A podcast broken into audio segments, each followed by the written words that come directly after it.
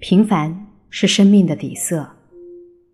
有时候，我们就是没有办法做到超越他人，所以那种经过永不放弃的努力，一次次的超越自己，选择接受自己的故事，更让我感动。身在人世间，你我皆凡人，接受自己的平凡，不等于我们就是平庸，就是浪费生命。而是在接受自己、认清自己的前提下，寻找到适合自己的位置，努力实现自己最大的价值。当我们实现最大价值的时候，也就是我们平凡人成功的时候。不要与平凡为敌，能够真实的接受自己的平凡，就是我们活着最不平凡的事情。